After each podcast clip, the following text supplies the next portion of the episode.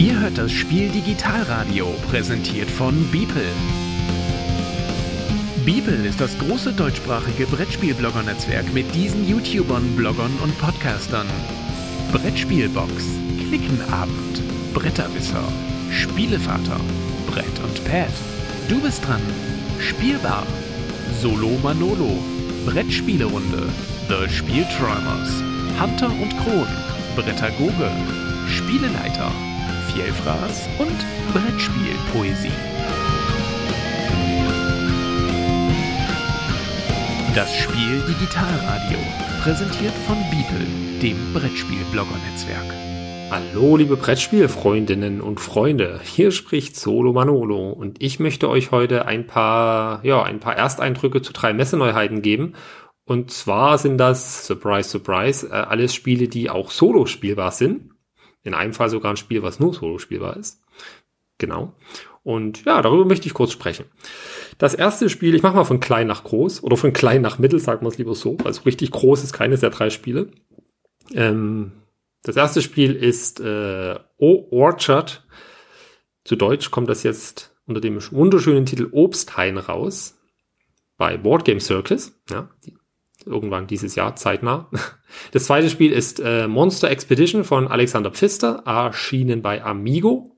Und das dritte Spiel ist Pharaon von Autor, oh, sorry, jetzt muss ich mal die Schachtel anheben und drauf gucken, weil das ist kein bekannter Autor. Keiner, den ich kannte. Silas Henry Pym steht hier. Ja, Entschuldigung, wenn ich es falsch ausgesprochen habe. Ähm, genau, im Original bei Ketchup Games erschienen, im Deutschen bei Frosted Games, im Vertrieb bei Pegasus. Es ist eine normal große Schachtel, ja. Aber das Spiel an sich ist so mittelgroß, sag ich mal, vom Anspruch her. Genau, und über die drei Spiele möchte ich heute kurz sprechen. Fangen wir an mit dem kleinen Titel, mit Orchard, beziehungsweise Obsthain. Das ist so ein schönes Wort, Obsthain. Ähm, Orchard hat eine ganz interessante Entstehungsgeschichte. Und zwar war das der Gewinner des 2018er Board Game Geek 9 Kartenwettbewerbs. da war halt die Challenge einfach, äh, ein Spiel einzureichen, zu entwickeln, was nur aus neun Karten besteht. Also man konnte noch so ein paar Würfel und Marker waren erlaubt, aber eben der Hauptbestandteil waren diese neuen Karten. Und ich hatte mir das damals auch angeguckt. Also das waren richtig coole Ideen, die die Leute da hatten. Und Orchard hat halt gewonnen, bestes Spiel, auch bestes Solo-Spiel, ich weiß nicht, ob noch mehr Preise, ähm, keine Ahnung. Genau, und dann hat sie aber das, der Verlag Sideroom Games hat das Spiel halt dann in den Handel gebracht, beziehungsweise es war auf Kickstarter und ist dann jetzt auch normal verfügbar. Und jetzt kommt es halt auch auf Deutsch bei Board Game Circus. Ähm, eine bisschen aufgepimpten Version natürlich, zumindest vom Material. Ja klar, es war ja ein Print and Play ursprünglich, also klar ist das Material aufgepimpt, aber es, man hat halt jetzt, ne, die Karten sind halt wirklich jetzt so Plastikkarten, ähm, also hochwertig. Die Würfel sind so Custom Dice, äh, wo einfach nie einfach nur die, die eins bis sechs Punkte drauf sind, sondern auch so teilweise so bis kleine schöne Illustrationen noch mit einge, eingraviert sind. Hm, also sieht, sieht sehr anschaulich aus. Aber was macht man denn bei Obsthain? Ja, Obsthain besteht, genau, also acht, also es sind keine neuen Karten jetzt mehr, weil das war auch diese Print and Play Version, das waren halt neun Karten, weil mehr durften es nicht sein, aber die waren halt vorder- und rückseitig bedruckt. Also eigentlich waren es 18 verschiedene Motive, wenn man so will. Und pro Partie braucht man aber immer nur neun Motive, also quasi neun Karten. Und die anderen neun, in dem Fall dann die, die neuen Rückseiten sozusagen, die wurden nicht verwendet. Und jetzt aber für diese Verkaufsversion wurden halt einfach 18 Karten reingelegt. Ne? Weil klar, warum nicht? Man hat ja diese neuen Kartenbeschränkung jetzt nicht mehr durch die durch den Wettbewerb gegeben war. Äh, genau, man hat also 19, 18 äh, Karten, nimmt davon neun, die anderen neun braucht man nicht. Oder man, man hängt halt eine Zweitpartie hinten ran, wofür man dann die andere neun nimmt, wie, wie, wie man das will, weil eine Partie dauert maximal 10 Minuten. Und auf den Karten sind halt Obstbäume drauf, von der Draufsicht. Immer sechs Stück. Und es gibt drei verschiedene Arten von Obstbäumen. Es gibt, ja, sag mal gelb, rot, blau. Also Apfel, Birne und, oder Birne, Apfel und Pflaume. Und was ich mache, also eine Karte legt man schon mal offen aus in den Spielebereich und dann habe ich immer zwei Karten auf der Hand und spiele eine in den Spielebereich zu den bereits ausgelegten Karten und ziehe eine nach. Und das mache ich so lange, bis alle Karten alle sind. Wenn ich eine Karte ausspiele, dann muss ich immer die bereits ausliegenden Karten, Karte oder Karten überlappen, zumindest zum Teil überlappen. Also irgendwas muss immer überlappt werden. Und beim Überlappen muss ich Gleiches mit Gleichem überdecken. Das heißt, wenn ich jetzt einen Obstbaum, äh, einen Apfelbaum überdecke, dann muss ich das mit einem anderen Apfelbaum tun. Ja, und was passiert, wenn ich, wenn ich einen Baum überdecke? Ich, da wachsen Früchte. Ja, also wenn ich jetzt Apfel mit Apfel überdecke, dann wächst da ein Apfel. Und das zeige ich dadurch an, indem ich einen entsprechend farbigen Würfel nehme. äh, also bei Apfel wäre das halt ein, ja, ein roter Würfel, und mit der Eins nach oben da drauf lege. Das heißt, es ist jetzt ein Apfel daran gewachsen. Wenn ich das nächste Mal wieder diesen Baum mit einem anderen Apfelbaum überdecke, dann nehme ich natürlich vorher den Würfel runter, klar, lege die Karte darauf und jetzt drehe ich die Eins auf die drei. Das heißt, es sind da schon drei Äpfel dran. Wenn ich das, das nächste Mal mache, drehe ich den auf die sechs und beim letzten Mal kann ich es noch auf eine zehn drehen. Das ist dann das Maximum. Ja, und so versuche ich halt mit diesen neuen Karten, die ich da habe, so viel wie möglich äh, Bereiche immer zu Gleiches mit Gleichem zu überlappen.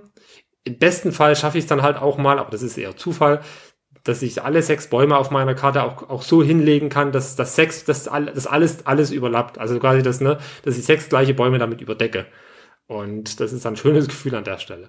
Ja, und am Ende einfach gucke ich äh, die Anzahl der Würfelaugen, die da liegt und rechne die zusammen und das ist mein, meine Punktezahl. Und dann gibt es in der Anleitung so eine kleine, so eine kleine Legende. Ist halt eine Highscore-Jagd, ne, wie gut oder schlecht ich war. Äh, ja, das war's eigentlich schon. Ich kann zweimal im Spiel kann ich auch einen Baum mit einem nicht passenden Baum überdecken. Aber dann muss ich so einen, da gibt es zwei so Marker noch, so sind das quasi verdorbene Frucht, lege ich dann da drauf. Da darf ich dann nichts weiter mehr drüber legen später. Und das sind dann drei Minuspunkte am Ende. Aber das macht man eigentlich nur, wenn man durch das Legen der Karte an anderer Stelle noch mehr Punkte kriegt, so dass sich diese Minuspunkte auch wirklich lohnen. Weil ansonsten würde man das nicht tun, weil eigentlich gibt es immer eine Möglichkeit, zumindest ein der sechs Bäume irgendwie passend zu legen. Ne? Also das habe ich noch nicht gehabt, dass das gar nicht möglich war. Außer wenn die Würfel alle sind, dann, auch wenn ich jetzt gleiches mit gleichem überdecke, dann lege ich da einfach keinen Würfel drauf. Ja, nee, das war schon das Spiel. Also ganz simpel wirklich, ne? Ich, ich, ich mache meine Kartenauslage, ich versuche so viel wie möglich zu überdecken und nach fünf bis zehn Minuten ist das auch schon vorbei. Deswegen sage ich einfach dann nochmal eine Zweitpartie hinten ranhängen, dann kann man sich ja so einen Gesamtscore bilden und für sich dann sagen, war das jetzt erfolgreich oder nicht. Es geht doch nicht wirklich um Gewinnen oder Verlieren, es geht einfach darum, eine schöne Zeit zu verbringen. Und das, das ist halt ein kleines Spiel und das Schöne, das hat keine Schnörkel, das hat keine Regelvarianten. Klar, in der Anleitung hast du jetzt irgendwie noch, da steht auch vorne drauf, enthält Regeln fürs Zwei-Personen-Spiel, aber eigentlich ist das Quatsch, weil das heißt einfach nur, eine zweite Person muss auch noch e, eine Version des Spiels besitzen und dann kann man das irgendwie miteinander kombinieren oder man spielt gleichzeitig, weil die Karten sind nummeriert wahrscheinlich, man sucht sich dann dieselben neuen Karten raus und spielt dann halt dasselbe Spiel runter und dann guckt man einfach, wer besser optimiert hat, sozusagen. Na gut, optimieren ist jetzt zu viel ausgedrückt vielleicht, weil es ist alles nicht wirklich planbar. Dadurch, dass ich immer nur zwei Karten auf der Hand habe und auch nicht weiß, was ich als nächstes ziehen werde, kann ich ja immer nur mit dem arbeiten, was ich im Moment habe. Das ist das eine. Ne? Ähm, und das andere ist, ich muss natürlich auch sehen, was ist denn jetzt die beste Position für die Karte. Wenn die Karten sind noch relativ bunt, ich will nicht sagen, dass es zu bunt ist, aber man muss auch, man muss einfach, so wie findet Waldo, ne, diese, dieses Wimmelbilderbuch da immer. Ich muss die richtige Stelle finden. Wenn ich sie nicht sehe, dann, dann, dann, dann sehe ich sie halt nicht. Dann lege ich die Karte halt dahin und dann merke ich später, ach Mist, hättest du mal dahin gelegt, das hätte viel besser gepasst. Man hat es halt einfach noch nicht gesehen. Da gibt es also keine taktische oder strategische Vorgehensweise. Es ist einfach nur, sehe ich, wo die Karte jetzt in dem Moment am besten hinpasst oder sehe ich es nicht. Ähm, aber ist egal, es ist eine schöne kleine Beschäftigung und das, das Schöne ist, das Spiel gibt halt auch nicht wirklich vor, mehr zu sein als das, was es ist. Ne? Das kommt halt auch in so einer kleinen Schachtel, das hat halt nur dieses wenige Material und wie gesagt, keine Schnörkel, keine Regelvarianten, das will gar nicht mehr sein. Das will einfach nur ein kleines, lustiges, zwischendurch Füllerspiel sein und das, das macht's eigentlich, also für das, was es sein will und das, was es ist, ist es eigentlich relativ perfekt, muss man sagen. Und ich, ich habe jetzt, ich hatte es auch als Print and Play und dann äh, häufiger gespielt, jetzt aber viele Monate nicht mehr und jetzt habe ich halt die, die, die, ich sag mal, die englische Version in dem Fall äh, bekommen und hab die mal wieder rausgeholt und habe ich hab dann gemerkt, ja, warum habe ich das Spiel so lange nicht mehr gespielt? Das macht so viel Spaß, das ist so ein schöner kleiner, so ein schönes kleines Puzzle, sag ich mal. Und ja, ist einfach für mal eine Partie zwischendurch perfekt eigentlich. Und wie gesagt, das Material hochwertig, die Plastikkarten, also wenn man da irgendwie, die sind natürlich trotzdem biegsam, ne? Ich hatte immer so ein bisschen gegen Plastikkarten, war ich immer so, äh, was soll das sein, ne? Aber das sind trotzdem normale Karten, aber die sind halt so ein bisschen eine glattere Oberfläche, äh, lassen sich trotzdem schön mischen und wenn man da Wasser drüber schüttet, dann passiert nichts. ja, genau. Das ist also, ja, Orchard, im Englischen bei Sideroom Games vom Autor Mark Tuck, wenn ich das noch nicht gesagt hat. Und im Deutschen jetzt, freut mich sehr, das ist bei, ja genau, das ist bei Board Game Circus unter dem Titel Obsthain erscheinen wird. Gut. Kommen wir also zum zweiten Spiel. Monster Expedition von Alexander Pfister. Der Name lässt natürlich aufhorchen. Ähm, und dann aber es ist bei Amigo erschienen. Da denkt man erstmal, oh, das passt jetzt vielleicht nicht so. Weil Alexander Pfister ist für seine komplexeren Spiele bekannt und Amigo eher so für die Familienspiele. Hm, nichtsdestotrotz guckt man sich natürlich gern an. Da steht auch ein Abenteuer in der Welt von Carnival of Monsters. Das ist ja auch so ein Kartenspiel, was bei Amigo vor ein paar Jahren rausgekommen ist, was von Richard Garfield, ne, dem Magic-Erfinder, was so ein bisschen auch quasi in diese Kerbe schlug, aber was doch irgendwie auch, auch sehr schön illustriert war und alles, aber ich glaube ein bisschen untergegangen ist auch, hatte ich so das Gefühl. Also viel hat man nicht darüber gehört. Jetzt kommt halt dann dieser, naja, ich will es nicht Ableger nennen, aber das Spiel, was in dieser Welt spielt ich habe mit Carnival of Monsters nichts zu tun oder nie gespielt, deswegen kann ich nichts dazu sagen und das Spiel jetzt mal als das betrachten, was es ist. Ja, Monster Expedition kann auch den Untertitel haben Hackmack am Monster Egg weil das, was man da macht, erinnert so ein bisschen an den Rainer Knizia-Klassiker, Heckmeck am Bratwurm-Eck. Äh, und zwar will, wollen wir, ja, wir wollen eigentlich Monster einfangen. Da gibt es verschiedene, es gibt drei Arten von Monster. Es gibt die Unterwassermonster, die Landmonster und die Luftmonster, also die fliegenden Monster. Und man hat, es gibt eine Kartenauslage, eine Zentrale, wo dann zehn Stück ausliegen. Und jedes Monster hat einen anderen Wert. Und das ist der Wert, den man sozusagen erwürfeln muss, weil, ne, wie bei Heckmeck, man hat einen, einen Satz an Würfeln, um dieses Monster für sich zu beschlagnahmen, sage ich mal. Und die Monster bringen einem mitunter halt Sondereffekte während des Spiels, aber vor allem auch Siegpunkte bei Spielende. So, also man kann Sets an Monstern sammeln für einen bestimmten Effekt. Man kann einfach nur den Einzeleffekt des Monsters äh, auslösen, entweder wenn man das Monster fängt oder eben, wenn dann die, die bestimmte Situation, die da aufge drauf, darauf angegeben ist, eintritt. Oder genau, oder eben einfach man macht, beziehungsweise zusätzlich kriegt man natürlich vor allem die Siegpunkte. Und wer die meisten Siegpunkte hat, der gewinnt. Ja, wie, wie funktioniert das nur? Ähm, man hat also von Haus aus man immer schon mal mit drei schwarzen Würfeln würfeln. Die schwarzen Würfel haben normal die Werte von eins bis sechs und einem farbigen Würfel. Und der farbige Würfel ist halt der, je nachdem, will ich jetzt Unterwassermonster fangen, dann würfel ich noch mit blauen Würfel, bei Landmonster mit einem grünen und bei ja, Luftmonster mit einem gelben Würfel. Na, man, man startet von dem entsprechenden Camp. Man hat drei Camps, ein, eben das rote, das, äh, das blaue, das grüne und das gelbe Camp. Und sag mal, ich will jetzt äh, auf Unterwasserjagd gehen. Dann gehe geh ich also von meinem blauen Camp aus. Je nachdem, welche Stufe mein Camp besitzt und die, die Camps, die kann man im Laufe der Partie upgraden, indem man die so wie bei Fürsten von Katan mäßig halt so hochdreht, ähm, bestimmt das, wie viele Würfel ich werfen kann neben dem blauen Würfel. Also wie gesagt, standardmäßig hat man immer drei schwarze Würfel, aber das kann man noch durch eben durch das Camp Upgrades und durch gewisse andere Monster-Effekte kann man das auf bis zu acht schwarze Würfel noch upgraden, dass man also dann in Summe mit neun Würfeln werfen darf. Das ist schon toll, ne? Braucht man aber auch, weil manche der Monster, die verlangen halt Würfel, Würfel, Würfel, Würfel von 30 oder mehr. Und da will man natürlich viele Würfel werfen haben, um das zu erzielen auch. Ja, also die schwarzen immer von eins bis sechs und die, die, die farbigen Würfel, die, die haben halt immer Werte von, die sind unterschiedlich, äh, unterschiedliche Konstellationen, aber Werte von bis zu zehn sind da auch erreichbar mit so einem schwarzen Würfel, ne, sind da abgebildet. Ja, und da werfe ich halt und immer wenn ich gewürfelt habe, wie bei Hackmack wieder, lege ich ein Würfelset, eine, alle Würfel einer Augenzahl raus. Ja, meine, alle Dreier oder alle Vierer, je nachdem, was ich gewürfelt habe. Und dann kann ich jederzeit sagen, jetzt ist gut, jetzt nehme ich das, was ich bislang rausgelegt habe, und, und, und, und, und, und fangen mir davon eins oder mehrere dieser Monster, die da ausliegen. Oder ich mache halt so ein bisschen Push My Luck, ne, und würfle weiter und hoffe auf noch einen besseren Wurf, um halt die Zahl, Gesamtzahl zu erhöhen und bessere Monster zu fangen. Und das kann man halt so lange treiben, bis man keine Würfel mehr hat oder bis man einen Fehlwurf hat. Bis ich also, wenn ich gewürfelt habe, nur noch Sachen gewürfelt habe, die ich schon rausgelegt hatte in vorangegangenen Würfen. Dann kann ich halt, das ist halt ein Fehlwurf, aber nicht bei Hackmack ist ja dann so, dann ist der komplette Wurf hinüber, das ist ja nicht so. Hier muss ich einfach nur von den Würfeln, die ich bereits rausgelegt habe, den höchsten Würfel entfernen. Ja, wenn das dann eine 10 war, ist das natürlich besonders bitter. Ja, und irgendwann sage ich halt, jetzt ist gut und dann nehme ich halt das, was ich gewürfelt habe und, und genau, fange mir davon Monster ein. Und ja, das war's eigentlich schon. Also dann gibt's halt so, so, so Einzeleffekte wie, wenn ich jetzt eine 7 würfel, dann kann ich eins meiner Camps hochdrehen. Oder wenn mein Gegner einen Fehlwurf hat, kann ich ein Camp hochdrehen. Oder man kann, anstatt sich die Monster aus der Auslage zu nehmen, kann man sich auch Käfige nehmen. Quasi die Rückseiten aller Monsterkarte zeigen Käfige. Ja, und der Nachziehstapel besteht halt quasi aus Käfigen, wenn der so da liegt. Und ähm, dann kann ich halt für eine 10, für jede 10, die ich gewürfelt, oder in Summe 10 kann ich mir einen Käfig nehmen. Und die Käfige, da kriege ich dann auch äh, die die Siegpunkte, die, die halben Siegpunkte des Monsters, was auf der Vorderseite drauf ist. Also das ist dann quasi so ein, so ein, so ein, so ein kleiner Trostpreis sozusagen, ja. Dann gibt's auch noch den Monsterjäger. Wenn ich eine, der liegt immer aus, wenn ich eine 40 gewürfelt habe in Summe, dann kann ich mir sechs solche Käfige nehmen und das können dann schon ordentlich Siegpunkte werden. Ja, und so spielt man halt hin und her, so macht man seine Camp-Upgrades und löst Sondereffekte aus. Man kann auch mal Käfige vom Mitspieler klauen. Das ist so ein bisschen wie bei Hackmack kann man ja auch diese Steine vom Mitspieler klauen, aber das ist jetzt nicht ganz so dramatisch. Ne? Da, vor allem ist es glücksabhängiger, weil das kann sein, dass ich mit so einem Käfig nur einen Punkt mache. Es kann auch sein, dass ich, ich glaube, drei oder vier Punkte ist das höchste. Also ja, das ist halt die Glückssache dann. Äh, genau, spielt man so lange, bis der, der Stapel durchgespielt ist. Das je nach Spielerzahl sind das mehr oder weniger Karten und dann guckt man halt, wer hat die meisten Siegpunkte. Genau.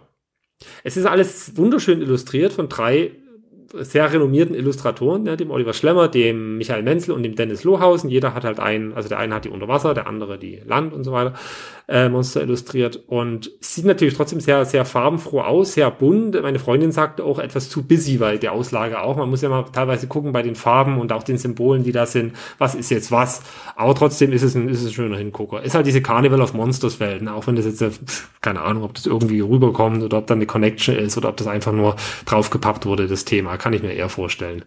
Ähm, es ist jetzt alles keine hohe Strategie, es ist halt Würfelglück, aber es macht einfach Spaß, eine große Anzahl an Würfeln. Und es sind schön große, schöne Würfel, ne? Einfach Würfel zu werfen und zu gucken, was man jetzt dabei damit machen kann und so von Runde zu Runde mehr machen zu können, mehr Würfel werfen zu können und sich stärkere Monster schnappen zu können. Also ich finde, das macht Spaß, meine Freundin macht auch Spaß. Ich habe so ein bisschen gelesen, dass die Leute sagen, die Spielzeit ist zu hoch für das, was das Spiel ist kann es sein, also in der ersten Zweierpartie, die wir gespielt haben, hat sie auch gefragt, wie lange geht es noch, ja, bis der Stapel leer ist, ach, so lange noch.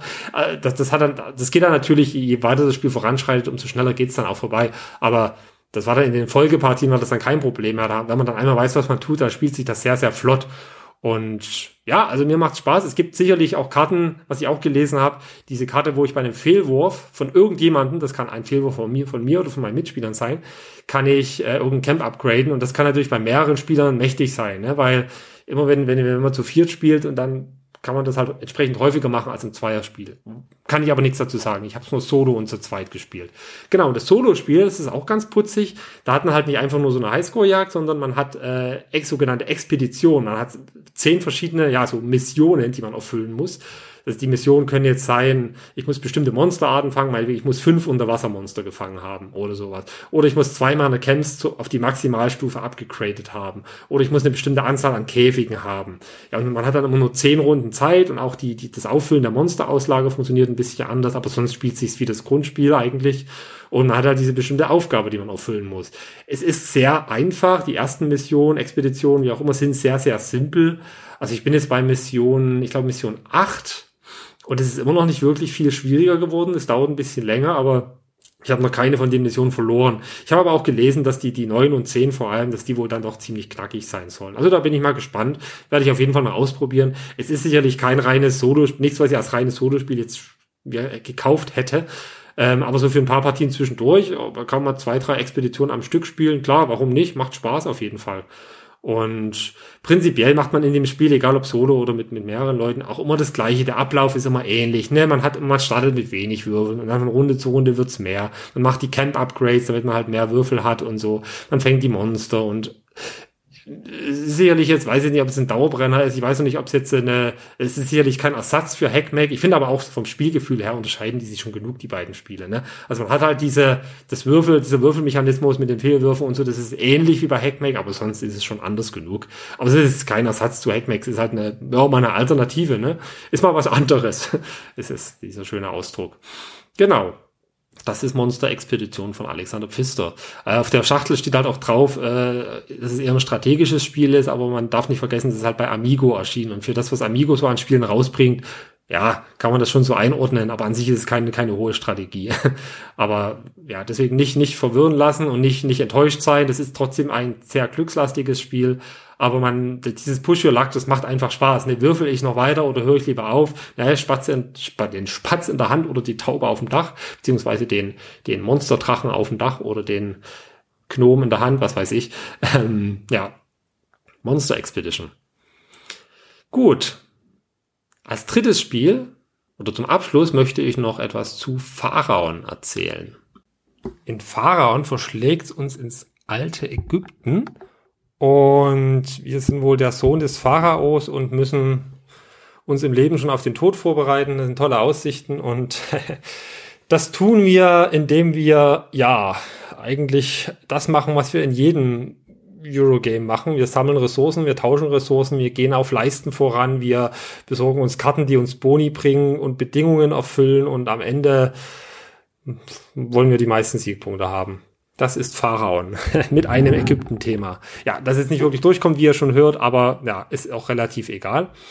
Ähm, wie funktioniert Pharaon?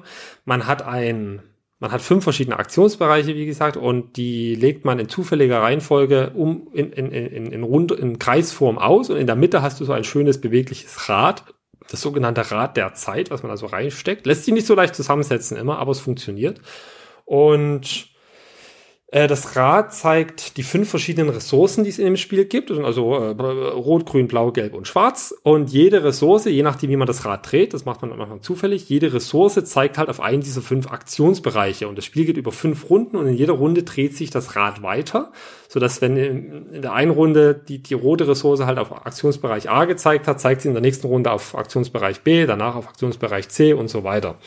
Wieso gibt's dieses Rad? Ähm, dieses Rad bestimmt die Zutrittskosten für den jeweiligen Aktionsbereich. Ne? Also in den Aktionsbereichen, das ist das, was ich gerade sagte, das kann man halt Ressourcen sammeln, tauschen, man kann Karten erwerben, man kann auf Leisten voranschreiten und so. Also das sind alles so die Standard-Euro-Aktionen, die man da macht. Aber um diese Aktion machen zu dürfen, muss man erstmal diese Zutrittskosten bezahlen, die das Rad zeigt. Ja.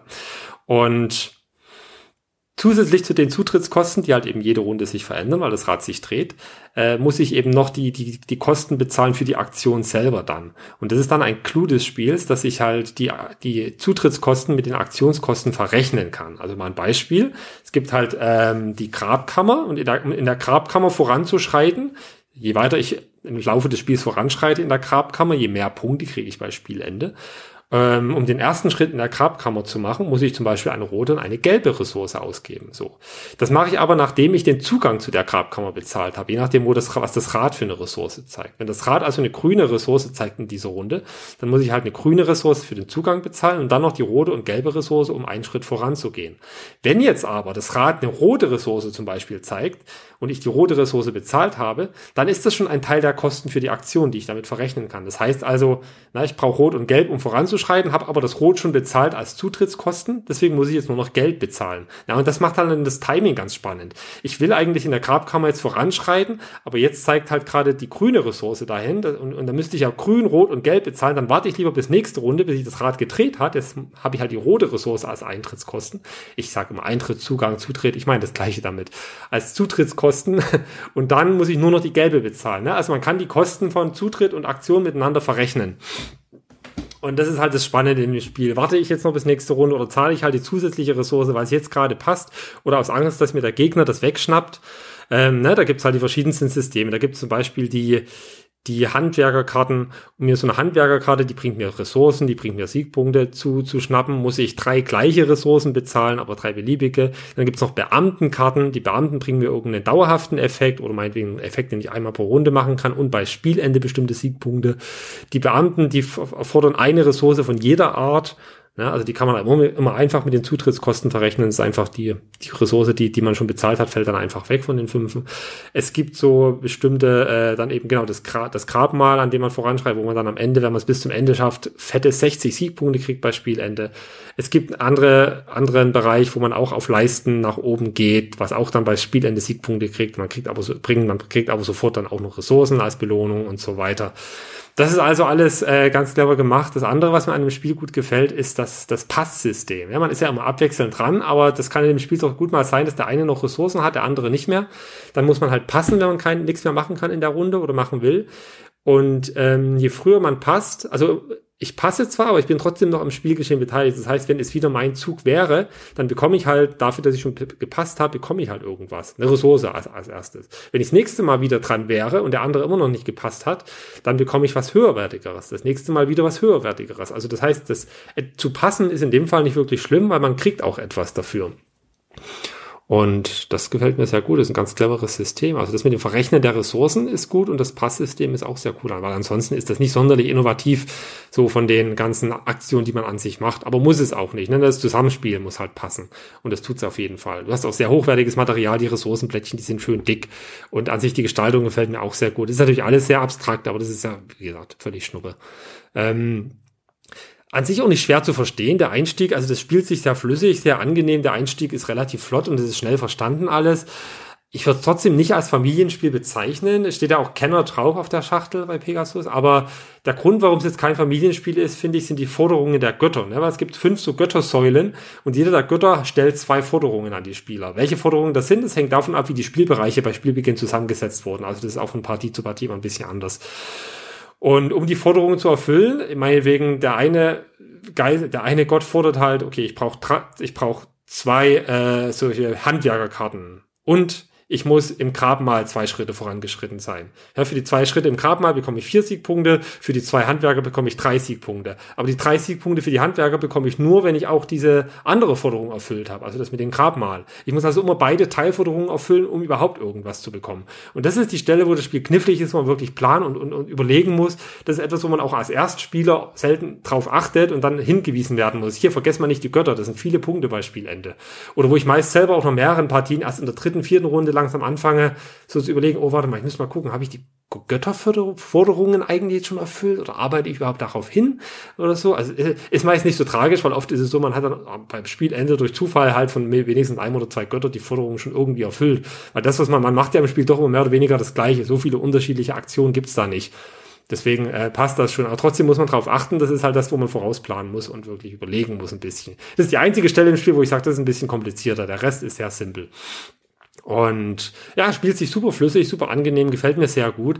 Und hat natürlich, ein, es ist auch schon eine Erweiterung in Arbeit. Ähm, ich weiß nicht, ob Frosted Games die machen wird, keine Ahnung. Ähm, das Spiel hat aber auch einen sehr gelungenen Solo-Modus, muss ich sagen. Man hat sogar separate Spielplanteile, die damit reinkommen. Das ist immer ein gutes Anzeichen. Ne? Wenn, wenn für den Solo-Modus extra Spielplanteile in der Schachtel liegen, die nur für den Solo-Modus verwendet werden, das ist, ja, das, das ist, das, das ist schon meistens, passt dann schon. Ähm, das, man hat, hat man halt fünf so Leisten, die man quasi zufälliger Reihenfolge aneinander legt und man hat so Vor- oder Rückseite, je nachdem kann man Schwierigkeitsgrad dadurch anpassen. Auf den Leisten sind halt verschiedene Felder und neben jedem Feld ist so ein, so ein Symbol und das Symbol steht halt für eine Aktion, die, da, die mein virtueller Gegner quasi machen würde. Was ich dann tue, ich, ich tue jede der fünf Ressourcen zufällig einer der fünf Leisten zuordnen und dann hat man in dem Spiel so sogenannte Kanopen, heißen die, glaube ich. Das sind so, so diese altägyptischen Krüge. Da wurden früher dann die Eingeweide der Leute ein, aufbewahrt, die, die sich mumifiziert haben lassen. Ne? Und die, die macht also Sinn, dass die dir in dem Spiel Ressourcen geben. Ähm, genau, so eine kan der kriegt halt eine bestimmte Anzahl von diesen Krügen und ähm, dann immer, wenn er, wenn er am Zug wäre, drehe ich so einen Krug um und das sind immer auf so einem Krug drei Ressourcen abgebildet. Mit der untersten Ressource gucke ich dann, welche der Leisten entspricht das. Dann nehme ich eine Ressource und lege die auf das nächste freie Feld dieser Leiste und dann macht er die entsprechende Aktion. Ja, bei den beiden anderen Ressourcen, die da noch drauf sind, da habe ich dann so ein bisschen die Wahl. Eine davon muss ich auf das, auf das Rad der Zeit legen und blockiere sozusagen einen Zugangsplatz, weil das ist ja auch so ein bisschen, wo die Interaktion ins Spiel kommt. Ne? Wenn der Zugang, wenn alle Zugangsfelder eines Aktionsbereichs schon belegt sind, dann darf ich diese Aktion nicht mehr machen. Und bei weniger Spielern sind da entsprechend auch weniger Felder verfügbar. Ja, also das ist halt auch etwas, wo, wo der Gegner mir was weg, mir Aktionen verwehren kann. Genau, die eine der Aktionen lege ich halt da drauf und die andere Aktion, da macht er wieder eine Aktion auf seiner Leiste. So habe ich ein bisschen mit, Mitbestimmungsrecht, was er machen kann und kann es ein bisschen zumindest beeinflussen, aber eben nicht komplett. Und das kommt sehr nah ans Spielgefühl des Mehrspielerspiels ran. Also alles, was ich jetzt im Vorfeld zu dem Spiel gesagt habe, das trifft genauso aufs Solospiel zu. Ähm, wie gesagt, der Schwierigkeitsgrad ist anpassbar, indem man die Leisten dann noch so umdreht und äh, ja, funktioniert tadellos, gefällt mir sehr gut. Ich habe in dem leichten Modus, wo also alle fünf Leisten mit der Vorderseite offen liegen, gewinne ich eigentlich immer. Ich, dann habe ich es mal ein bisschen höher, schwieriger probiert. Ich habe zwei oder drei Leisten umgedreht, um es schwieriger zu machen. Da war es dann schon etwas kniffliger. Äh, manche Sachen bei ihm ja noch ein bisschen anders gewertet als bei menschlichen Spielern, aber da will ich jetzt nicht zu sehr ins Detail gehen. Prinzipiell kriegt er aber Punkte, so wie ich als Spieler auch Punkte kriege. Genau. Ja, das ist alles ein schönes Gesamtpaket sieht toll aus und ob der Langzeitreiz gegeben ist, dadurch, dass der, die, der Aufbau ist zwar immer ein Stück weit variabel, wie man die Aktionsbereiche zusammensetzt und wie die Karten natürlich herauskommen, aber an sich ist die Anzahl der Aktionen beschränkt. Die Karteneffekte sind jetzt auch nicht so unterschiedlich voneinander. Äh, muss man halt gucken, aber so für hin und wieder mal und einfach nur um neue Leute an den Tisch zu kriegen oder Leute, die vielleicht nicht so viel spielen, ist das eigentlich ein ideales Spiel. Also gefällt mir echt gut. Ja, das waren jetzt mal so drei Ersteindrücke oder Ersteindrücke zu drei Spielen, die auch solo spielbar sind. Es kommen natürlich noch viel, viel mehr Solospiele raus, auch kleinere Solospiele. Ich meine, ich bin ja immer so einer, der gerne auch die größeren Sachen solo spielt, aber ähm, zu Obsthain muss man sagen, der Nachfolger von Obsthain quasi, also das Spiel, was dann 2019 diesen Print and Play Board Game Geek Contest gewonnen hat, das Under Falling Skies, das kommt da jetzt auch bei Check Games Edition raus, in einer ziemlich krass aufgepimpten Version, da bin ich auch sehr gespannt darauf. Ähm, das hatte ich auch schon als Print and Play auch mal in meiner, ähm, meiner Top 5 kleine Solospiele-Folge vorgestellt im Februar. Beziehungsweise die Andrea hatte es vorgestellt, liebe Grüße. Ähm, und da hatten wir drüber gesprochen. Also auch ein ganz tolles Ding. Und ansonsten, ne, aber ich glaube, am meisten persönlich freue ich mich halt doch dann auf die klassischen Sachen so. Ne, Hallertau von Rosenberg, Cloud Age von Alex Pfister, ähm, das Praga Caput Regni von, von Wladimir Suchi, der Nachfolger oder ja, das nächste Spiel in seinem Eigenverlag Delicious Games nach Underwater Cities. Also sind ein paar coole Solo-Sachen wieder dabei.